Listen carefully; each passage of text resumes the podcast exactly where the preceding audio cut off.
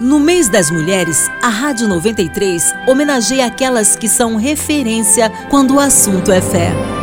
No último episódio dessa série especial, contaremos histórias de mulheres que receberam um chamado e, para cumpri-lo, tiveram que quebrar tabus e encarar perseguições e preconceito para serem aceitas como pastoras. A reportagem é de Maiara Macedo. Mulheres de Fé pastoras. Glória a Deus. A infância da pastora Cláudia Souza foi marcada por agressões e por uma família conturbada. Mas ela viu tudo mudar quando aceitou a Jesus em 1997, após incessantes orações que o avô fazia por ela. Cláudia foi consagrada missionária, abriu um ponto de pregação na própria casa e testemunhou a transformação na vida de pessoas de diversas comunidades na zona norte do Rio de Janeiro. Graças a Deus, as pessoas sempre me viram como uma mulher de caráter, uma mulher de índole. Eu sempre fui uma pessoa muito verdadeira, uma pessoa que leva as coisas de Deus a sério. Quando eu levantei as minhas mãos eu aceitei Jesus, eu renunciei tudo. Então eu não brinco de ser crente fundadora e pastora da Assembleia de Deus Bálsamo de Gileade, com sede no bairro carioca de Vila Isabel, Cláudia acredita que o maior desafio de liderar uma congregação é o preconceito que, na maioria das vezes, parte dos homens.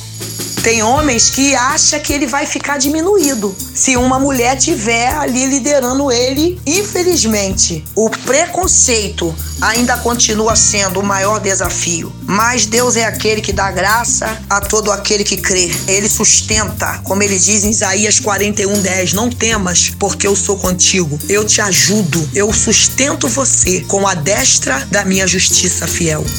Em outro bairro do Rio, de Manguinhos, também na Zona Norte, outro exemplo de liderança feminina. A pastora Adriana Santos é líder da Assembleia de Deus Adoradores do Reino. O ministério dela começou na sala de casa, onde abriu há quatro anos um ponto de pregação. O número de frequentadores cresceu e foi preciso que os irmãos se reunissem na laje. Mesmo com toda a dedicação, ela reforça a dificuldade que tem de ser aceita pelos homens.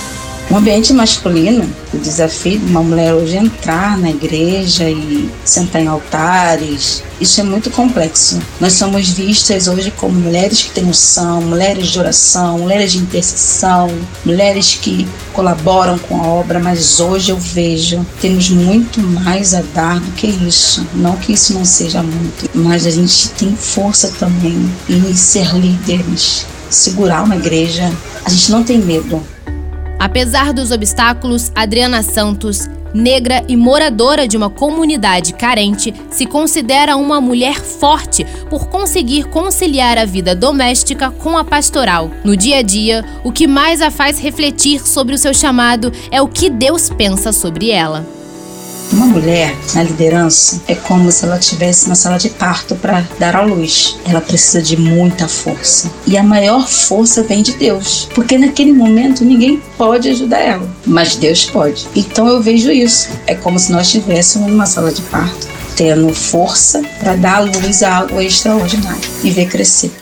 Na Igreja Missionária Evangélica Maranata, que completa 50 anos de fundação no Brasil em 2022, a hegemonia pastoral dos homens foi quebrada há 22 anos. Claudete Brito foi a segunda mulher a assumir esse importante cargo e hoje é uma das vozes mais ativas dentro da denominação a gente sente que o amor da igreja por nós, pelas pastoras, cresce bastante. Eu sinto que, inclusive, os jovens da igreja têm muito carinho por mim, jovens casais. Eu já fiz alguns casamentos e faço também muito aconselhamento para jovens casais. Cada dia a gente vai sentindo que a igreja vai nos tratando com muito mais amor.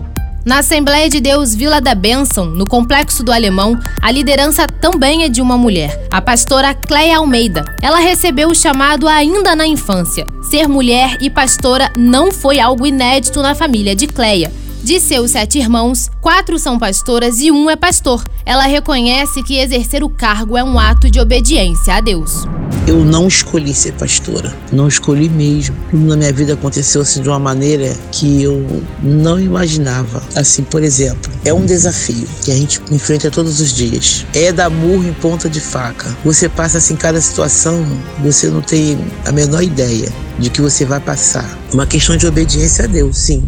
As pastoras Cláudia, Adriana, Cleia e Claudete são apenas quatro dentre muitas outras que fazem parte do grupo que serve, neste tempo, para inspirar outras mulheres a não deixarem os seus chamados de lado. Elas mostram que sim, é possível ser mulher, filha de Deus e desenvolver o ministério pastoral.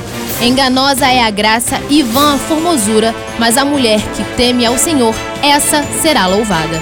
Provérbios 31, 30. Essa reportagem teve trabalhos técnicos de Luiz Augusto Português e produção de Marcos Caetano Júnior. Reportagem Maiara Macedo. 93 FM